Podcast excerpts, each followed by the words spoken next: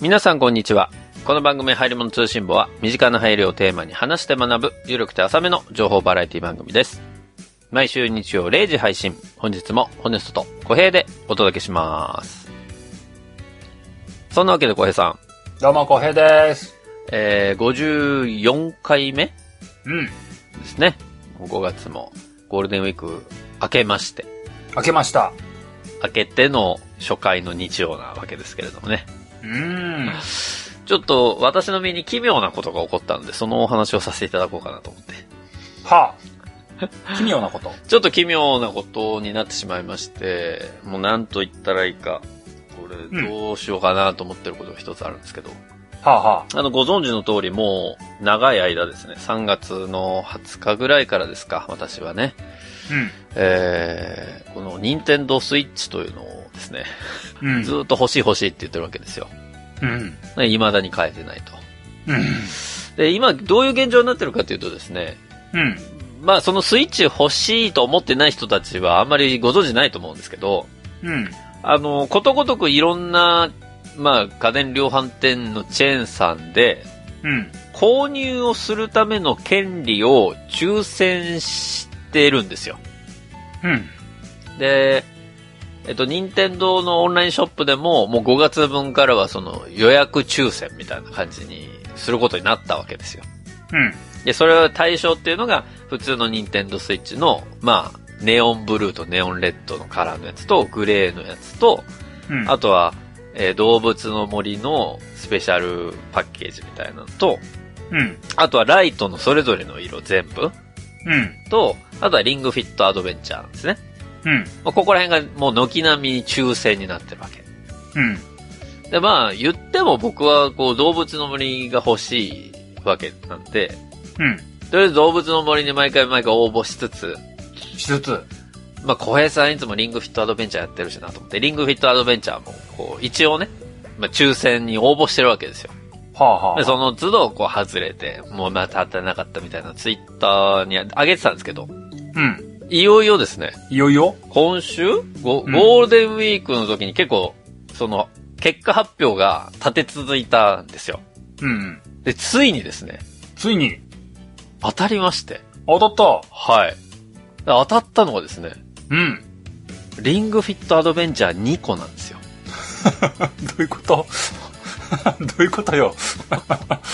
あのー本体は本体を、もう抽選何度もやってて、まあ、ちょっとついでに一応やっぱ将来的に買うだろうなと思ってるリングフィットアドベンチャーもその都度ね、 はあエントリーしてたわけですよ。はあ。はい。そしたらですね、なのでリングフィットアドベンチャーだけ2個当たりまして、別々のチェーンで 2個当たりまして、そこだけなんでダブル当選してるの本体が一切当たらないという事態なんですよ。おやおや、これは、ホネストが転売ヤーになるフラ グかついに来てしまったか闇落ちするってやつ。まあ、あの、一つは店舗に買いに行かなきゃいけないやつで、うん。もう一つは多分、あの、購入すれば、ネットでね、あの、送られてくるっていうタイプだったんですけど、うん。あの、店頭に取りに行かなきゃいけない方が、締め切りが早かったんで、そっちでもう買っちゃったんですよ、僕。あら、買っちゃった。はい。で、い家に今、リングと、あうんソフトだけあるんです。おめでとうございます。あの、でかい箱があるんだね。そうそう。あの、でかい箱が、ドーンと置かれてて、あの、開封しないまま置いてあるんだけど、うわなんだこれ、もう中に MacBook Air 入ってても不思議じゃねえぜみたいな箱があるんだ。そう。なかなかでかいじゃん。しかもあれにさ、パツパツの袋に入れてくれたのよ、店頭の人が。いやいやいや、 普通持てないからこれ、みたいな。これ、紐持てないからこれ、みたいな。 紐の端と端が離れすぎてる。そうそう。なんか手が痛いみたいな状況で帰ってきたわけなんですけど、はあ、はあはいやもう、このね、リングフィットアドベンチャーだけ2個当たって、だからもう一つの方は払わなければ自動的にキャンセルになるんで、あ、うん。いいんですけど、うん。もしね、これを聞いていただいてる方で、この日曜日の段階で、あの、スイッチ2個抽選当選して、1個必要ないわ。でもな、リングフィットアドベンチャー欲しかったんだよなって人いたら、ちょっとお互いに買って、差額分払うんで交換しませんそんな奇跡あるでもさ、ツイッターで見てるとね、リングフィットアドベンチャーだけ当選しましたって人結構いるのよ。へでえ。本体が全然手に入らないっていう。いまあ、本体が一番倍率高いだろうしや、な。そうなんだよね。だからもう、僕は動物の森は相変わらずできないですし、リングフィットアドベンチャー持ってるけどできないっていう所在なんで。動物の森ってあれじゃないのダウンロード版あるんじゃないっけあ、ダウンロード版あるよ。あの、リングフィットアドベンチャーも、ダウンロード版は多分、あの、リングはまあもちろん買えないけど、ダウンロード版はね、出たりし、出てたりするし、うん。か、数に限りがあって困るのは本体とリングの部分でしょまあそう、そうそうそう。まあ、そんなホネストにいいことをしてると、ほリングだけで十分トレーニングができるよ。う。いや、YouTube でね、例えばその、リングフィットアドベンチャーのゲーム実況とかやってる人のやつを見て一緒にやることは多分できるでしょうよ。できるできる。いや、記録つかんのよ。 記録つかない上にさ、後々あとまあ1ヶ月とか2ヶ月後にスイッチ来てやった時に、いや、俺これもうやったな一回、みたいな。ええそういう次元じゃなくなってくるから、あのゲームは。まあそうなんだよね。で一番の目的は、この、なまった体をさ、うん。外出していなくてブクブク太ってきたホネストをちょっとでもスリムにしようと思って買ってるわけだから、そんな記録、録とかいいじゃねえかっていう意見はわかるのよ。まあまあ。まあまあまあ。まあそんなリングなくてもお前やれやって話なんだ よね。それ重々承知してんだけど。うんうん。なんかこう、気持ちがさ、あの、まあね、わかるけどね。欲しいじゃんっていう。まあ、ただな、スイッチ本体が手にやるのはいつなんだろうな。そうなのよ。だから早めにちょっと抽選を、うーん、だから、アマゾンとかでちょっとね、ちょこちょこ、定価で販売されることがあるのよ。へで、え。それツイッターでも追っかけてて、うわ、今来てんじゃんと思って、カートにまで入れれるの。ほうほう。あ、カート入ったよしと思うんだけど、うん。購入ってやると、なんかトランザクションエラーみたいな。なんかアクセスが多すぎて、アクセスディナインみたいな。くさみたい戦ってるね。な。戦ってる。こんだけ戦ったことないよ。この何か物を買うときにこんだけ、 なんかツイッターの情報見て、あ、1分前に出てるよしアマゾン行けうわ買えなかったみたいな、このイライラが募ってるのな。今までの人生の中で、まあないよ。。ところがどうでしょうね。きっと半年後ぐらいもうみんないらねえなってなってんだよなだよね。そんなもんなんだよな。俺だからもう動物の森もやってない可能性あるよね、もうこうなるとね。まあ、どうだろうね。まあ、買って満足しちゃう。買った時にもう燃え尽きてる可能性があるよね。そうなんだよ。か、買うことが今目的になってるから。動物の森をやることが目的になってないからさ、今。スイッチ手に入れられたら、もう届く前に、やったーとか言 ってもう、いいかな、みたいな。 とりあえずいいかな、みたいな状況になるよね、もうね。た。なるほど。まあそんな奇妙な状況なんです、今、私の現状はね。そうなると皆さんこれはあれですよ。ホネストチャレンジ。ビロビロ。ホネストにスイッチを届けろ。ビロビロ。それまだ続いてたのね、それ。絶賛開催中ですよ。住所を特定して、ホネスト家のドアノブのとこにそっとスイッチを立てかけて帰っていく。期待してるわ。それマジで喜ぶやつだから。 ただ、ホネストしか喜ばない。ホネストしか得しない。そう、そうなのよ、みんな。みんな、頼む。オラに力を分けてくれ。ちょっと、スイッチという。 まあね、そんなわけわかんない話しましたけれども。そうですか。今日は5月10日なんですよ。うん。浩平さんに話題を持ってきていただく回なんですけど、うん。今日は何をやっていただけるんでしょうか。今日はね、うん。鬼滅の刃の話をしようと思うよ。ほう、鬼滅の刃。鬼滅の刃、おもうみんなご存知。もう今更だね、鬼滅の刃の話をしよう。まあ僕一切知らないんですけど。こう波に乗らないでおなじみ、ね、漫画の波に乗らないでおなじみホネストなので。なんということでしょうか。鬼滅の刃ね。どういう話かもよく分かってないわ。まあまあそうだと思ってますよ。お今日はね、まあつっても僕も、そんなに昔から読んでたわけじゃないので、ほ結局は、流行ってから追っかけた派なんで、う。うん。僕も、にわか感バリバリで、鬼滅の刃の話をしていきたいなと思いますよ。わかりました。じゃあ早速本編の方に参りましょう。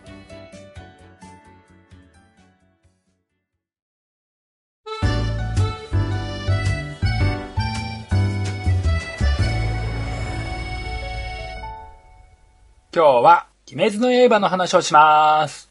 うん。皆さんご存知ですか鬼滅の刃。読んでますか鬼滅の刃、今アニメもやってるよね。アニメはやってないよ。あれ終わったもう終わ終わっったたんだっけうん。まあ、ただ、その、そのアンテナ感度は悪くない。えやってるんじゃないかと思うアンテナ感度は悪くない。あ、そう。なんかアマゾンプライムとかでさ、この前その、サブスクリプションの話したけど、うん。あれで見ると大体なんか鬼滅の刃って上位に出てくんじゃん。そうなんです。今、鬼滅の刃を入れていることが、サブスク系サービスではもう、もうね、これなかったらそもそも加入してくれないんじゃないかっていうレベルの勢いですからいね。や、結構いろんなとこで見るのよ、鬼滅の刃。うん、どこでも入ってますよ、もすごいなと思って、その人気だけ肌感で感じてたわ。う。なるほど。この番組をお聞きの皆さんは、うん。まあ、ジャンプとか読むような人はいるんですかね。どうなんだろうね。まあ、このリニューアル以降も散々こう、ルローニケンシンが、ルローニケンシンがって言ってきましたけども、うん。みんな、ふーんだったんだろうなとは思ってるので、感じてた感じてはいたので ね、多分、鬼滅の刃の話をしても、ふーんなんだろうなとは思ってるんですよ。うんうんでも、鬼滅の刃読んでる人多いんじゃない今。本当にわかんないけど。なんか、そんな感じがするわ。この前だって西野七瀬も鬼滅の刃読み始めましたみた いな。言ってたよ。 お、西野七瀬が鬼滅の刃読むんだ、みたいな。これは来るぞ。西の勢がやってくるぞ。なんか、あの子ってどちらかというと、結構コアだけど、なんか、すごい面白い漫画を読んでるいいイメージがあるからさ。なんか、そまの、あなドストライクのやつってあんまり読まないのかなと思ってたんだけど、あ、鬼滅の刃読むんだ、みたいな。そうだな、ドミーハーな感じのは来ないようなイメージがあるからな。おーそこみたいなの来る気がするからそなう。まあまあ、そんなわけでね。うんまあ実際、鬼滅の刃って、うん。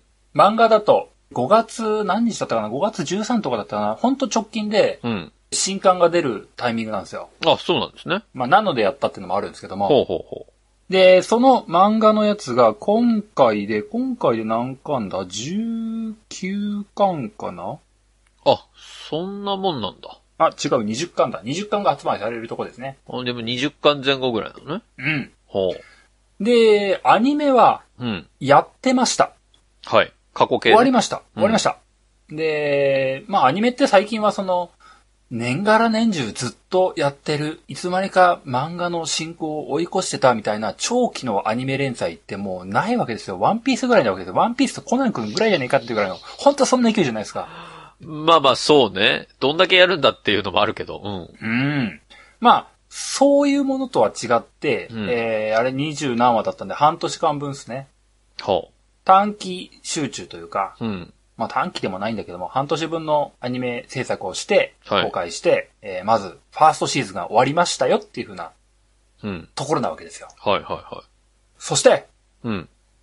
今この5月に漫画は新刊が発売されますし、うん。今年の秋に映画化されますとほう。いうような、そういう段階なんですよ。ほう。で、この時点で、まあ別に普通ですよね。よくある話ですよ。まあまあ、今までの話はね。そうだね。映画が決定したんだ、ぐらいだもんね。うん。う何にも変わったとこないと思いまん。す。ないない。な普い。通のジャンプ漫画ですよ。そうですね。うん。この時点で、うん。販売累計。ほちょっと発表されてたんで、ちょっとそこを拾ってきたんですけどう。も、販売類型。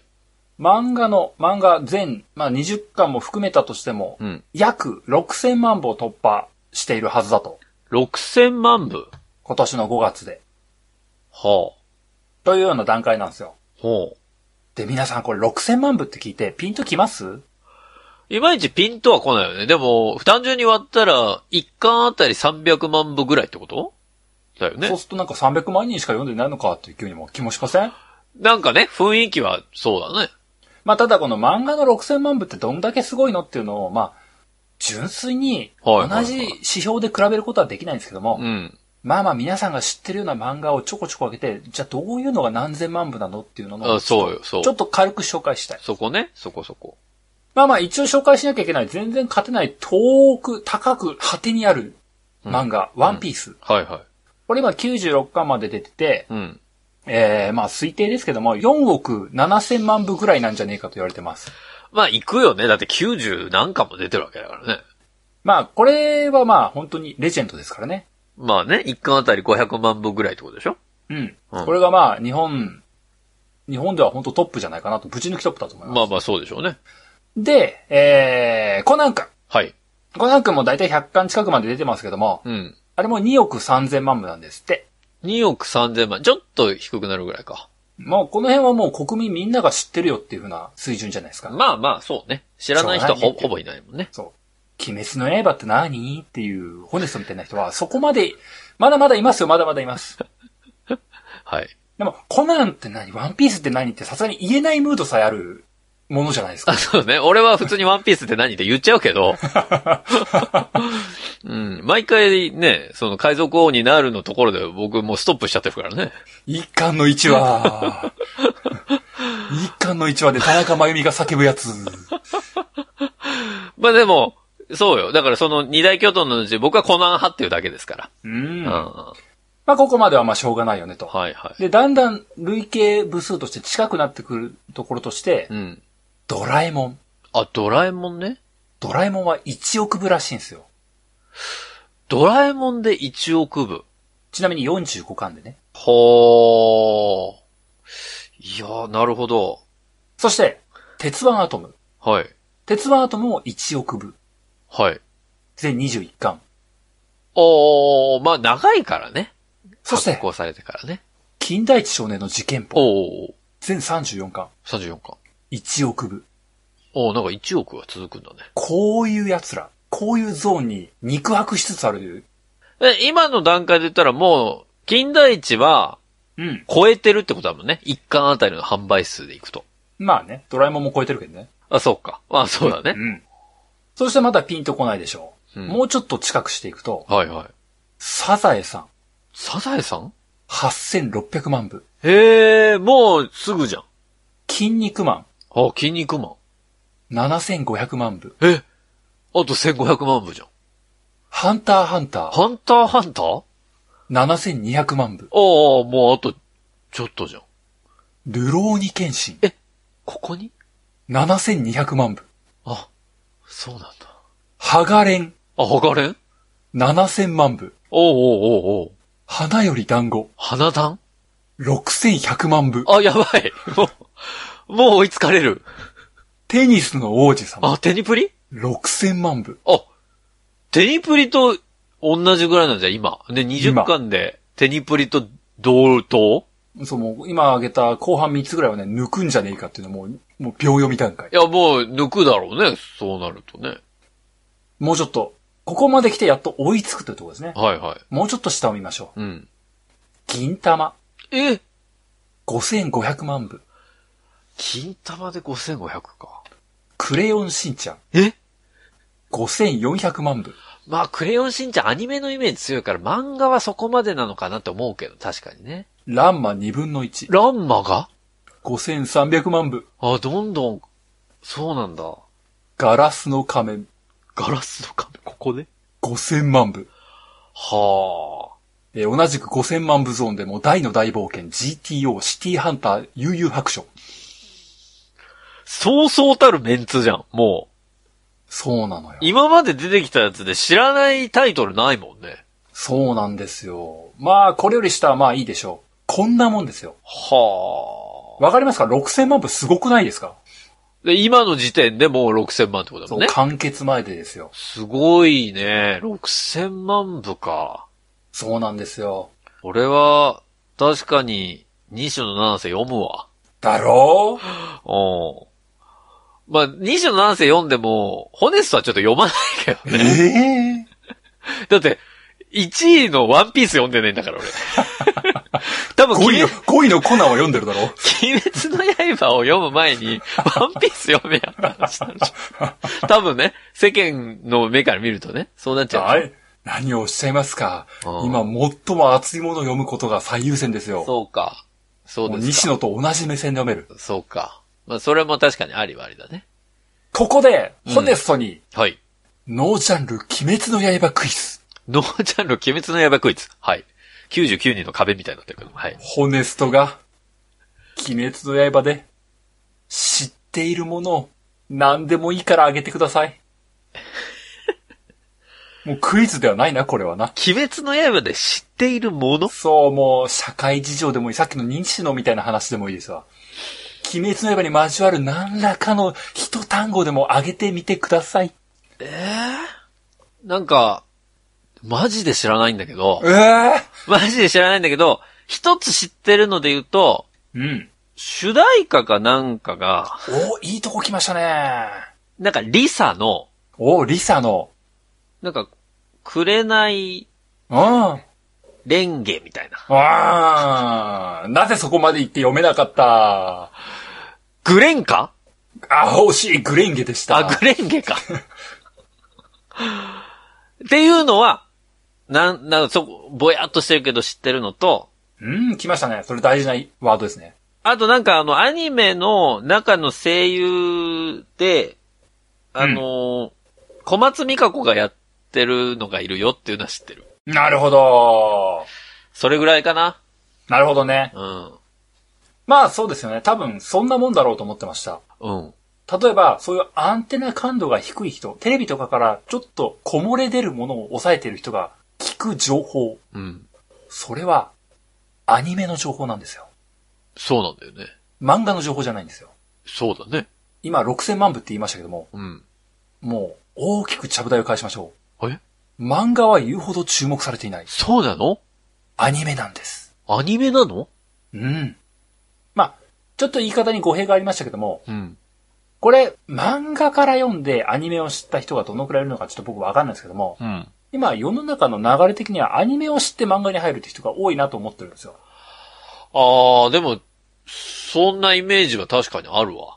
うん。それがなぜなのかというふうなところで、ぼちょっと僕のいきさつをお話しさせていただきますと、あはいはい。小平さんが読んだいきさつね。僕、もう当時、まあ結婚してたかな、結婚してなかったかなぐらいの頃ですけども、あ、そんな時からまあ、やってたよね。あのー、鬼滅の刃、ジャンプ本誌でちまちま見てたんですよ。ほうほうほで、見てたんですけど、う。うん。読みすれえなこの漫画っつって僕は去ってったんですよ。えうん去った対象の漫画だったのそうです。僕はこれ去りました。この漫画一回去りました。そうなんだ。で、この1年2年の中で、その、鬼滅の刃が来ているぞと、うん。ええー、ご冗談をって思ってたのが僕ですよ。ほうほうほうほまあまあ、もう一回、一巻見てみるか、みたいな感じで見て。う。うん。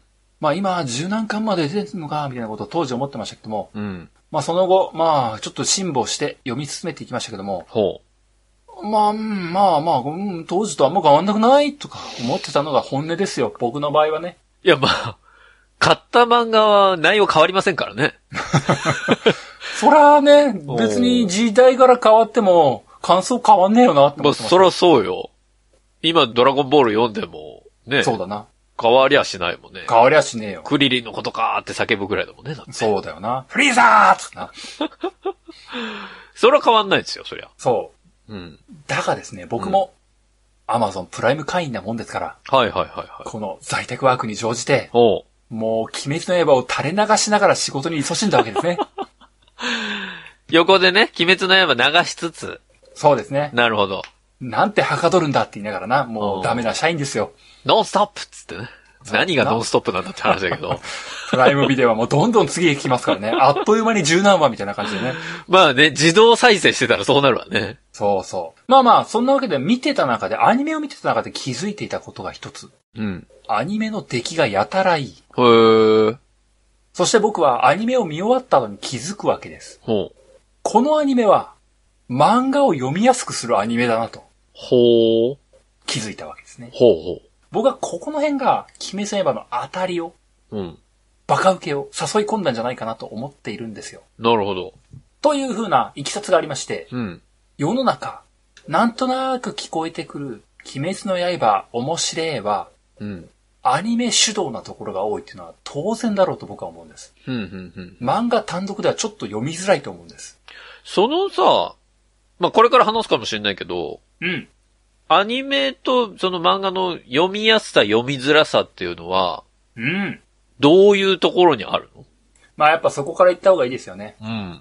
あのー、アニメは25、6話まであったはずなんですけども、うん。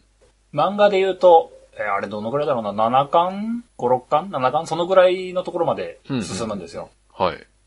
で、まあ、現行漫画自体は19巻、20巻までいってるので、うん。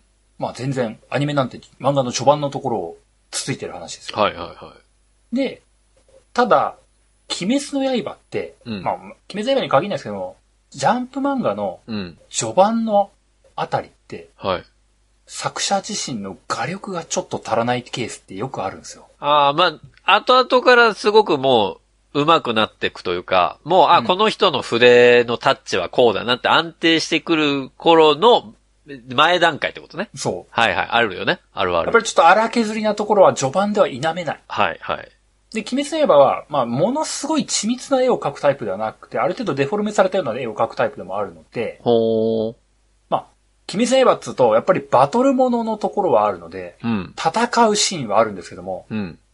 漫画を読んでいて、この主人公の炭治郎くんは、一体どういう技を放っているんだろうか。うん。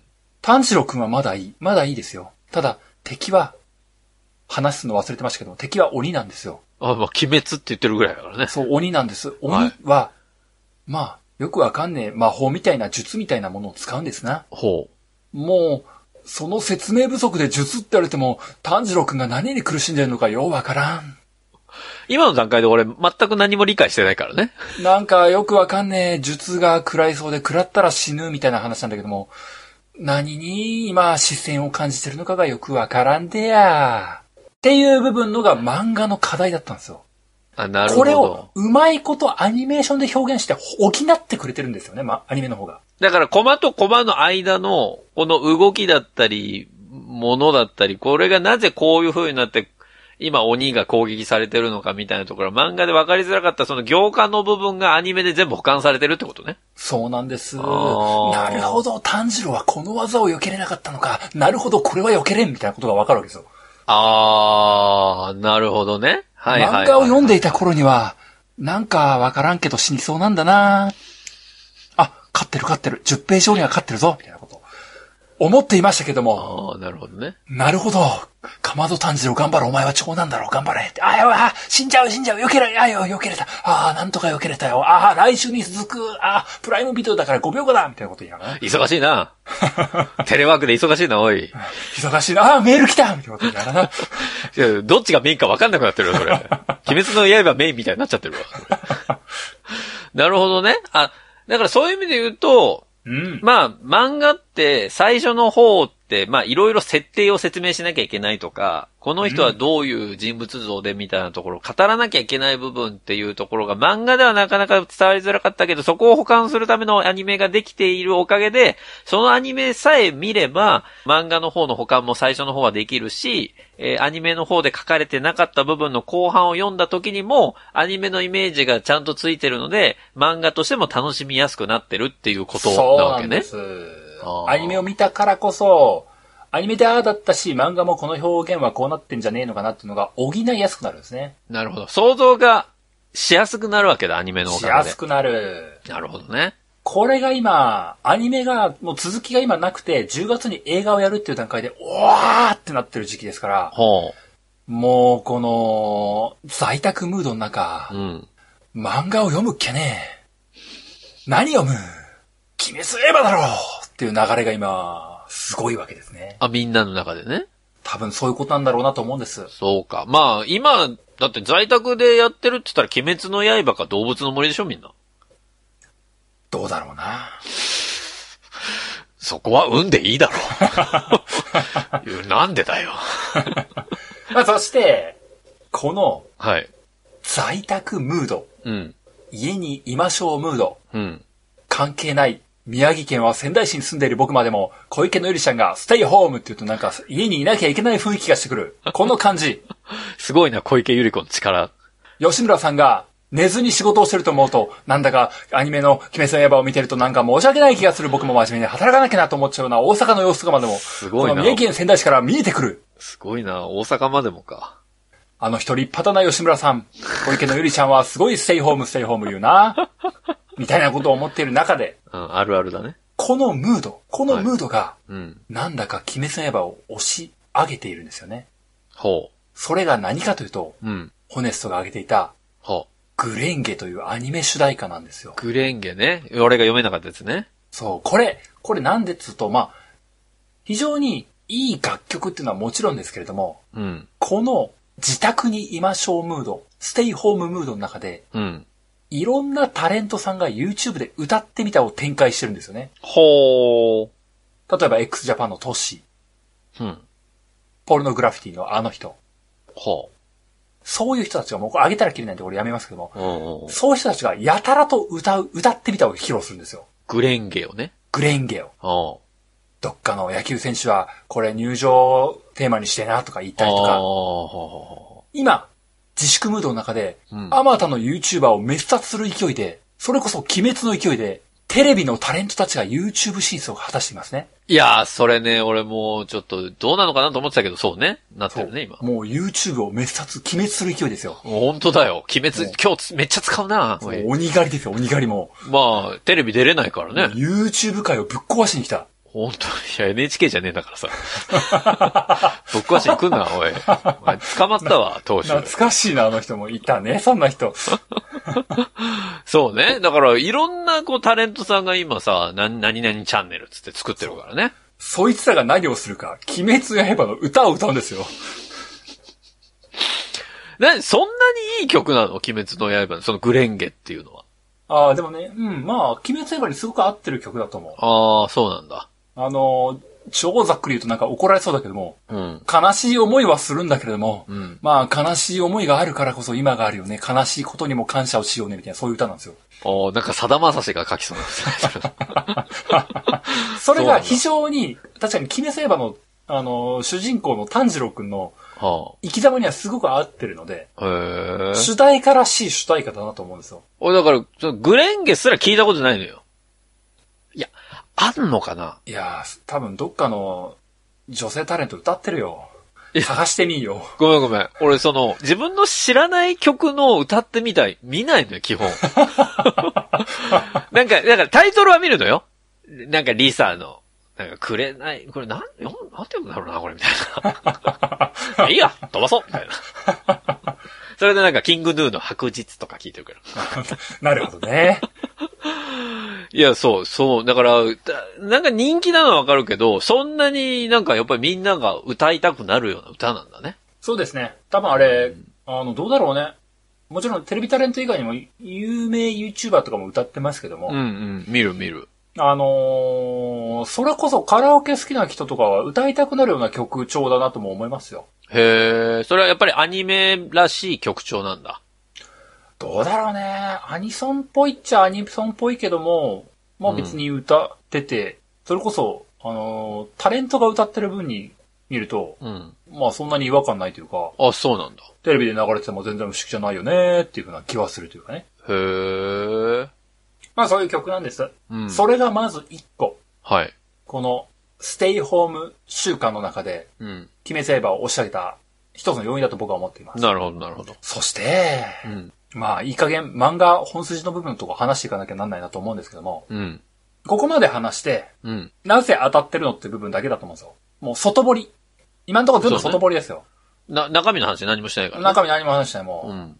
じゃあなんでこんなに面白いのって部分のとこちょっと入っていくと、うん。あ、でももう一個外堀から入んなきゃいけないか。ほう。何ほんで、それ上げて欲しかったけども、上げれなかったやつ。何何ジャンプ漫画というと、大抵の場合、うん。主人公キャラクターたち、仲間キャラクターたちの強さの理由っていうのがほう。必要なんですよね。強さの理由ね。そうはいはい。技であったりとか、うん。ドラゴンボールでいうとこのスーパーサイズみたいなやつですね。はいカはいメハメハみたいなやつですね。うん。なぜ強いのか、強くなる設定っていうものが必要なんですよ。はい。鬼滅の刃は、うん。敵は鬼です。まあね、なんとなくそれは分かってましたよ。鬼なんですよ。はい。この鬼を倒すために、うん。主人公のかまど炭治郎くんたちがうん。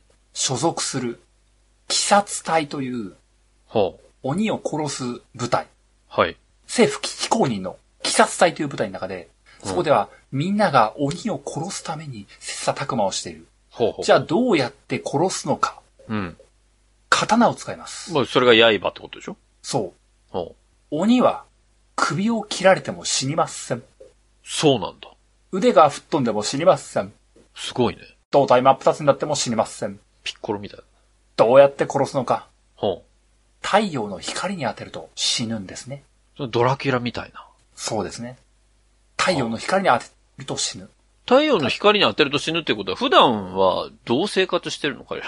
闇に潜んでいます。ああ、妖怪人間みたいだな。屋内にいます。ステイホームじゃねえかよ、それそう、まさにステイホーム。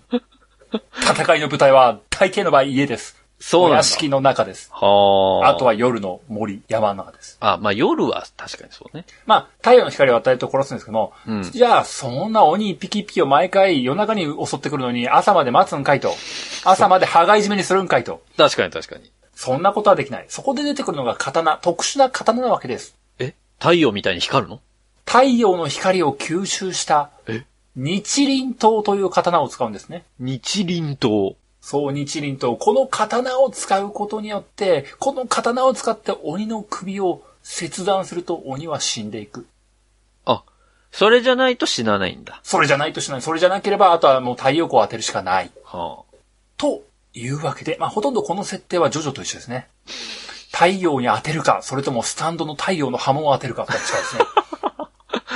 太陽つながりね。そう、ジャンプらしい設定だなと非常に確思かいにます。。確かにね。あの、ジャンプを読んでる人が好きそうな設定だね。あるある、この設定、みたいなところね。あるある。そして、みんなが大好き、刀というものを使ってるところは非常にいいですね。うん。で、この刀を使ってというところと、もう一つ技を放つ理由のところで、はあ。呼吸。呼吸聞いたことある人もいるんじゃないでしょうか。全集中の呼吸。呼吸あれこいつ知らねえぞ全集中の呼吸って何グレンゲ聞いたことあるのに、全集中の呼吸知らねえやついるぞ。これ大丈夫 か保育園行ってもやっていけるとか、このお父さん。いや、あの、ほら、あの、どういう内容か聞けばなんとなくわかるか な。何全集中の呼吸そう、あのーこの鬼殺隊の皆様が使うのは全集中の呼吸。はいろんな流派があるんですけども、刀を使った技を放つというところで、あ。うん。ただ、皆様が、総じて、皆様が統一して行うことが呼吸なんですよ。ほう。力を込める。技を放つために力を込める呼吸。それが全集中の呼吸。ほう。そして、いろんな流派があるんですね。うん。全集中の呼吸の中でも、うん。水の呼吸とか、は雷の呼吸とか、あ。はあ。炎の呼吸とか、ほう。いろんな呼吸があるんですね。今のところポケモンみたいになってるよ。まあまあでもそういうことよ。はいろんな呼吸があって、この人は水の呼吸の使い手だと。あ。水はやっぱり炎に強いみたいなのあんのそういうのない正あ、直。ないんだ。あ、そういうのそれはなないいの。そういうのないあーなんか水まあポケモンとかじゃないんだね。ないないない、そういうあのない。ないない。水の呼吸を使えるこの人、ああ、じゃあこの人とこの人は指定関係なのかなみたいなとかね。あ、そう、だから、宗派みたいなもんだ。そういうことなんです。そう、なるほどね。この呼吸っていうものが、で、そまあ、例えばその水の呼吸の中でも水の呼吸1の方とか2の方とかっていうので技を放っていくわけですね。ほう。一つの呼吸において、まあ大抵の場合技は10個ぐらいとか、まあ5、6個ぐらいとかありますわな。うん。これが非常に、まあアニメ映えもしますけども、真似しがいがあるんですね。あ、その型がってことおもちゃで刀買ってきて、なるほど。全集中、水の呼吸っていうのだけでも、わっきゃわっきゃできますね。バンダイナムコがトミーだ。バン、そうだね、バンナムかトミーだね。どっちかだね。だから、タカラトミーかバンナムが出しそうなやつってことね。そうだな、まあまあまあまあ。もう、もう、まあ、ホネストがどこまで通じるかわかんないですけども、ジャンプ漫画はずっとこうなんですよ。なるほどね。飛天三剣流も結局同じでした。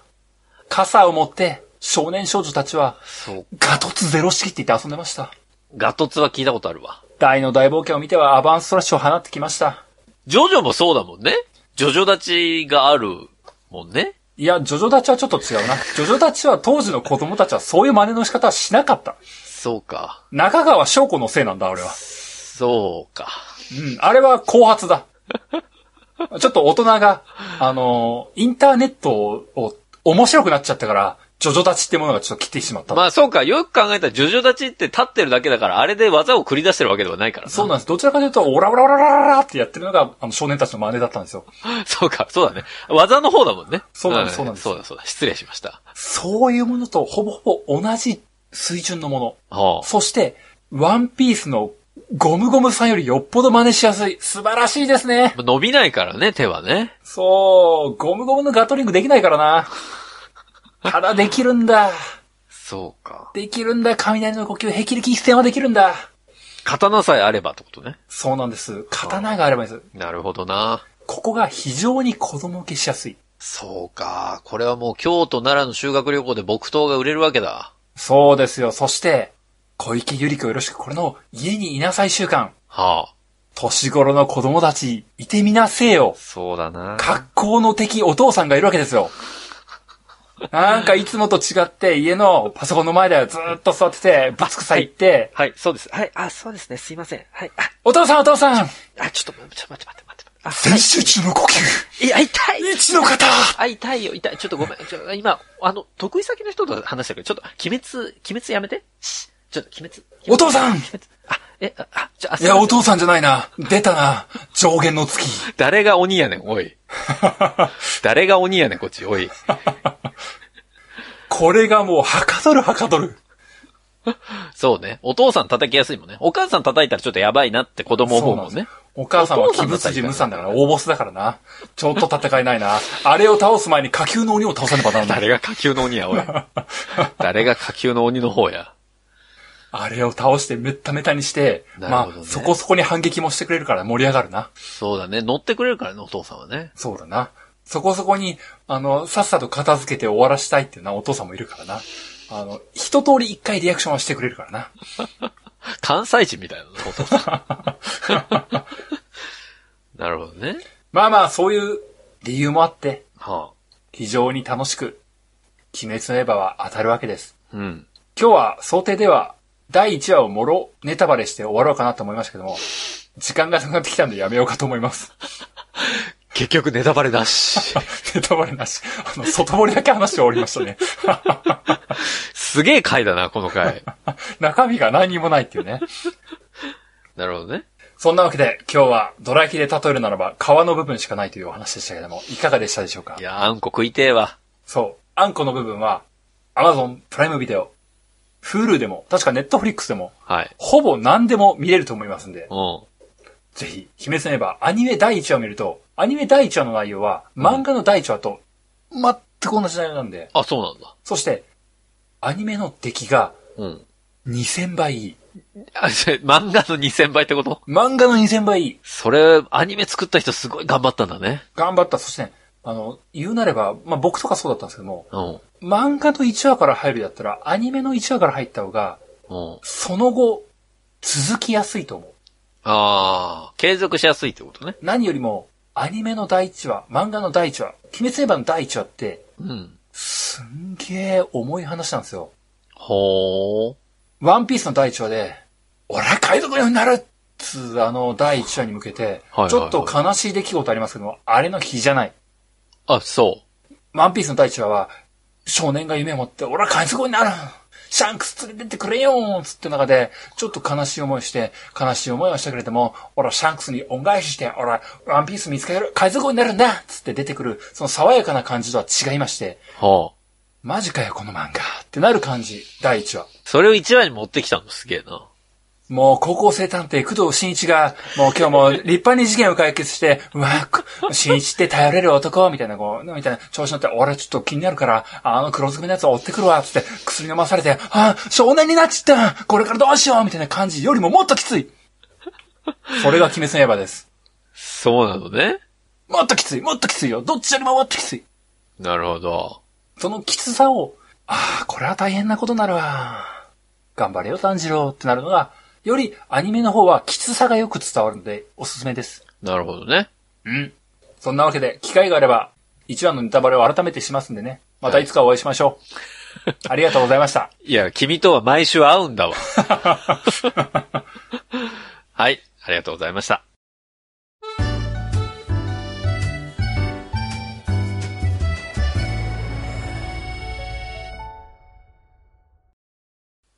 流行り物通信簿は、パーソナリティ2人が考える面白みを優先した番組作りを行っております。番組内での商品、サービスの紹介は、面白みを優先するあまり、誤り、語弊のある表現を用いてしまう場合がございますので、内容の審議によくご注意いただくようお願いいたします。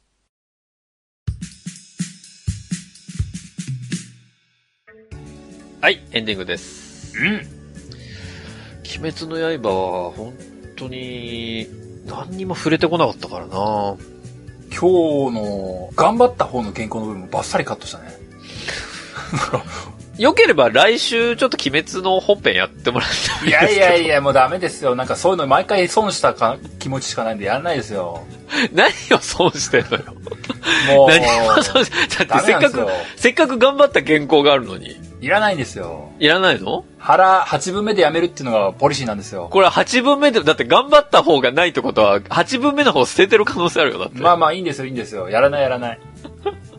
あ、そう。まあでも、いつかちょっと、鬼滅。まあ俺も鬼滅読もうかな。また気が向いた時にお会いしましょそうだね。まあ、ぜひね、この、外堀だけ今日お話しさせていただいた中で、ううん。まだ読んだことない人でちょっと気になったなっていう方は、ぜひ、鬼滅読んでいただきたいなと思いますしね。うん。僕もちょっと機会あったら、あの、アニメから見てみようかなと思いますけど。あの、うちの妻がプライム会員なんで、なるほど。あの、いつでも見れるんでね。うん。まあ、そんなわけで、えー、私、鬼滅の刃、昔から追ってましたとかですね、えー、このテレワークの期間で僕も全部見ましたよとか、まあそういうことがあれば、まあ、ぜひ、お便りをお送りいただければと思います。うん。えーお便りは番組ホームページ内のお便りフォームからお送りください。番組ホームページは、はやりもん通信簿で検索すると、アクセスいただけます。また、ツイッターをご利用の方は、ハッシュタグはやつを使ったツイートも募集中です。皆さんからのメッセージ、お待ちしております。そんなわけで、はやりもん通信簿第54回は以上でおしまいです。また次回お会いできればと思います。お相手は私、ホネストと。小平でした。さあ皆さん次回まで。ごきげんよう。さようなら。また来週